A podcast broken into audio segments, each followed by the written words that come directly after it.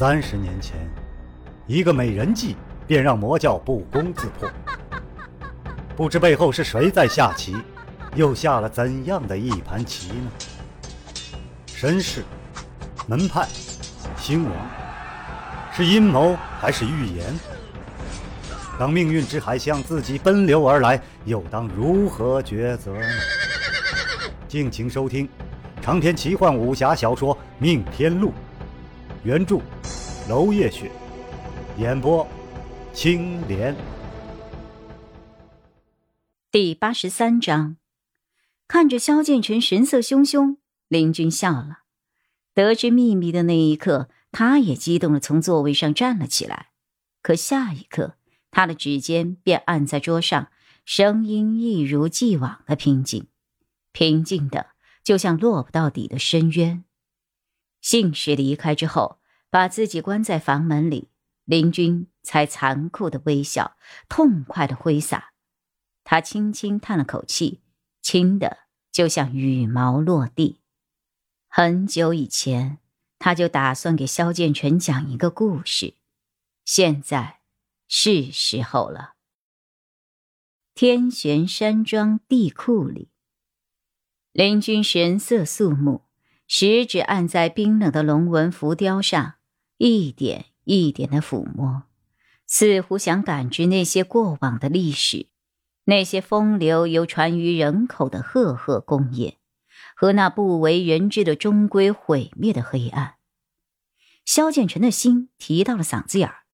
机关起处，沉重的石门缓缓向两边移动。天玄山庄隐藏数十年的秘密，终于要大白天下了。昏暗的油灯一排排自燃，照亮了地库，又一排排的熄灭。他们太老了，灯油早已经挥发，灯芯都已经腐朽了。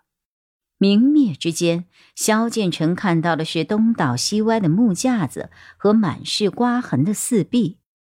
就这，萧剑尘大失所望。林君笑了，就这，一挥手，银碟自袖口飞出，点燃了头顶一盏新近安装的木雕沙灯。萧剑尘看着空空如也的木架子，道：“什么都没有吗？原来放着的东西呢？”没了，好一场浩劫啊！你都做庄主这么久了，也不想着收拾收拾呀？保持原貌，才能追溯过往。萧剑尘无言以对，一尺敲向木架，哪知那木架直接垮了，化作了灰尘。他不由得瘪嘴：这来和不来有什么区别呢？看来邻居没有骗自己，他们门派的历史确实已经丢光了。邻居拉着他来到了一处墙壁，还是留下了一点线索的，像这里，就还留下了一点壁画残片。萧剑尘插起手道：“看样子都给刀子给来回刮了十多遍了，还能剩下什么呀？多少剩下来一点，比如这佛像背后的圆光，已经开始有了复杂的造型。”这就指向某个特定的朝代了。见萧剑尘满脸迷惑，林君一笑，摇摇头，牵着他的手道：“跟我来。”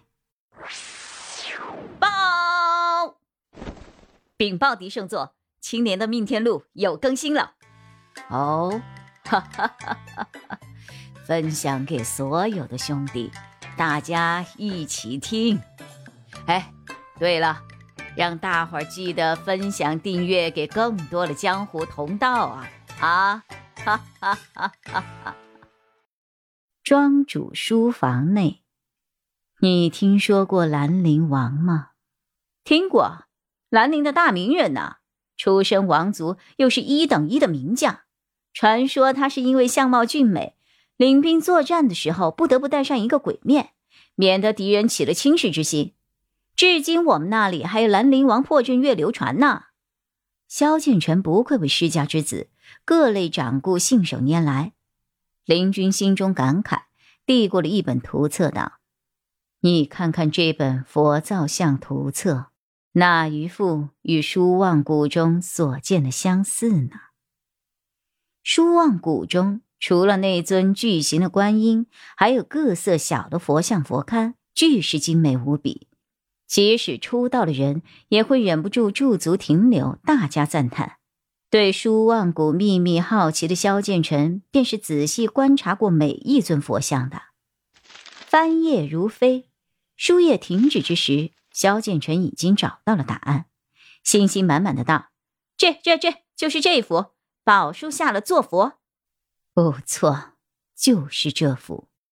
一般的佛像背屏都是尖眉状，状若莲花之一半，唯有短短一朝间。”叶城所制佛像背屏为龙树或者菩提树，称之为龙树背龛。像这一幅图，你看，就是双龙树下的弥勒佛坐像。短短一朝间，什么意思啊？林君神色落寞。是的，就是兰陵王的母国高齐，一个只有二十八年的朝代。萧剑尘的右脸一阵抽动，所以你说舒望谷是高齐的杰作？林君点点头。舒望谷手笔颇大，远非普通人能够办到的。而高齐王室多俊男美女，出了像光夫人、直落心那样的角色也不奇怪。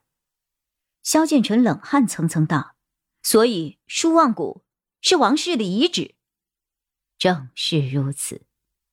只觉一阵冷风悠悠而过，萧剑尘擦了擦汗，道：“简直是天方夜谭呐！你是否记得过舒望谷弟弟的铜器？那里说不一定真是埋藏了大批的财宝武器，为的就是复兴救国。我的那个天！”这种禽兽王朝还想着复国？林君神色复杂的看向了壁上一幅山居图，叹息道：“你说的不错，纵然忠臣良相辈出，高齐也不过是在乱世之中苟存二十余年罢了。种种地杀兄长，疏夺职位。”帝淫其嫂，杀臣夺妻，太后为娼之类中原礼仪之邦无法想象的事情，在高齐都很平常。萧剑尘鄙夷道：“岂止如此啊，还有生聚活人，杀求取乐。对了，还有玉体横陈呢。玉体横陈说的是北齐后主高纬与妃子冯小莲的故事。高纬宠爱冯小莲。”宠到了不计以众乐乐，令大臣一起来观赏冯小莲的地步。两人时刻不离宴饮游乐，军国大事全然不顾。晋州被破，冯小莲有请高纬再列一围，高纬许之。反攻晋州之时，军士连日挖掘地道，令晋州城墙垮塌十几步宽，高纬却在这个时候下令停止进攻。原来是要等冯小莲梳妆打扮之后一同观战，结果贻误战机，士气大落，军国大势一次次失衡，最终北齐灭国。高纬自号无仇天子，快活一时，却落了个身死国灭的下场。冯小莲也被北周天子赐予功臣，最终自尽。